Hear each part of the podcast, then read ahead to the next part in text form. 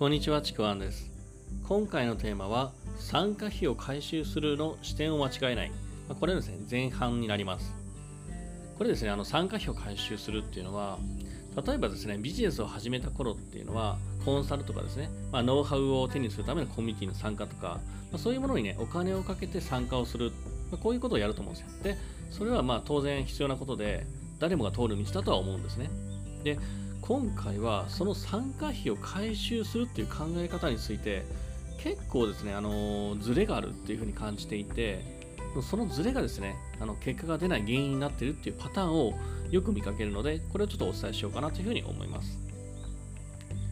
まあ、例えばですね、あのコンサルとかなんかビジネスのノウハウを得るための参加費用って、まあ、例えばですね、数ヶ月で50万円とか100万円とかっていう、まあ、そういう価格帯だと思うんですね。まあ、ちなみにね、この価格帯って、法人としてだったら安い方なんですよ。月に100万とか300万とか法人って結構普通にあるので、僕もエンジニア時代ってこう月100万とかだったんですよね。まあ、これ法人、あくまで法人の話なんですけども、とはいえ、法人じゃなくて、やっぱこれって個人が払ってると思うんですよ。で個人が支払う額としては、まあやっぱ高いんですよね。高いって感じるのは当たり前なんですよ。だからこそ、みんなね、あのこういうふうに考えると思うんですよね。やっぱこれ、参加したからには、最低限参加費を回収しなきゃっていうふうに考えるんですよ。で、別にここまで普通なんですけども、この参加費を回収する目安として、例えばですね、何をもって回収とするのか、そしてどのくらいの期間で回収するのかっていう、この視点がですね、ちょっとずれてしまいがちなんですよね。まずですね、まあ、参加費の回収っていうと、普通にこうイメージするのって単純に、まあ、売上の利益でお金での回収、まあ、要するに参加費の回収イコールお金での回収っていう、まあ、単純なこう式で考えることが多いんですけども、実はですね、この時点でちょっとすでにね、ズレが生じてるんですよね。あの、もう、この参加費の回収イコールお金での回収っていうのが、もうこれがですね、もうすでにダメなんですよ。まあ、ダメって言っちゃいましたけど、まあ、なぜこれがダメなのか、やっぱ理由があるんですね。で、こうなってしまうと、まずですね、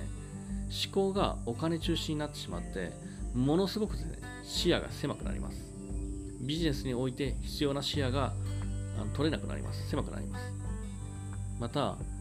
これをね、数ヶ月で回収しようと躍起になって、長期的な戦略が取れなかったりもします。で、もう一つ、これも結構多いんですけども、思ったように利益が出ないと、売り上げが出ないと、こう、わずか数ヶ月、3ヶ月か半年程度でもう諦めてしまう。あれ全然回収できないなっていうふうに諦めてしまうっていう。こういうですね、あの、あまり良くないパターンに陥ってしまう可能性が本当にね、高いんですよ。あの、参加費の回収イコールお金の回収って考えていると。で、例えばですね、あの、僕はあの、別でですね、まあ、ネットショップのコミュニティっていうのを主催してるんですね。他の、まあ、3人で一緒にね。で、そこにもね、もちろん参加費って必要になってくるんですよ。まあ、それなりにはまあ高額な参加費ではあるんですけども、で、これはやっぱ毎、あの毎回定期的に募集しているんですよね。で、やっぱそれなりに人は来ます。で、あの毎回募集するたびにいろんな質問を受けるんですけども、参加する前に、大体結構多い質問が、この参加費はいつ頃回収できますかっていう質問ですね。これ本当にたくさん受けるんですよね。でもこの質問が、もう質問自体が視野が狭くなっているもう典型的なパターンなんですよね。まあ、実際説明会でもそういう視野でいくとうまくいかないよっていうのを言ってるんですけども、やっぱそういう風にいつの間にか目がそっちに向いちゃってるんですよ。で正直、ネットショップ物販って一般的に、利益率低いんですよ。まあ、とはいえですね、僕らが主催しているコミュニティのビジネスモデルっていうのは、この中の利益利益率って高い方なんですよ。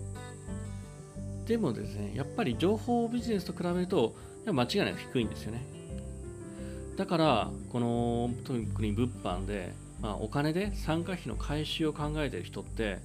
結構初めから無茶な利益率を設定して、結果売れない店を作ってしまったりとかですね。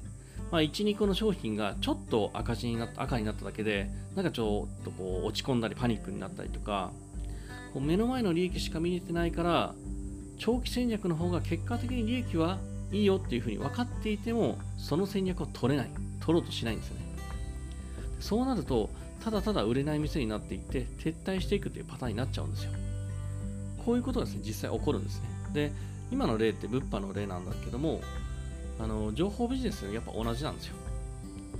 参加費の回収イコールお金の回収だけで捉えてそれだけでビジネスを進めてしまうとそのビジネス自体の構造がね結構ね崩壊してしまいかねない。そのことになかなか気づかないんですよね。これがやっぱり結果が出ない人のパターンになっちゃうんですよ。で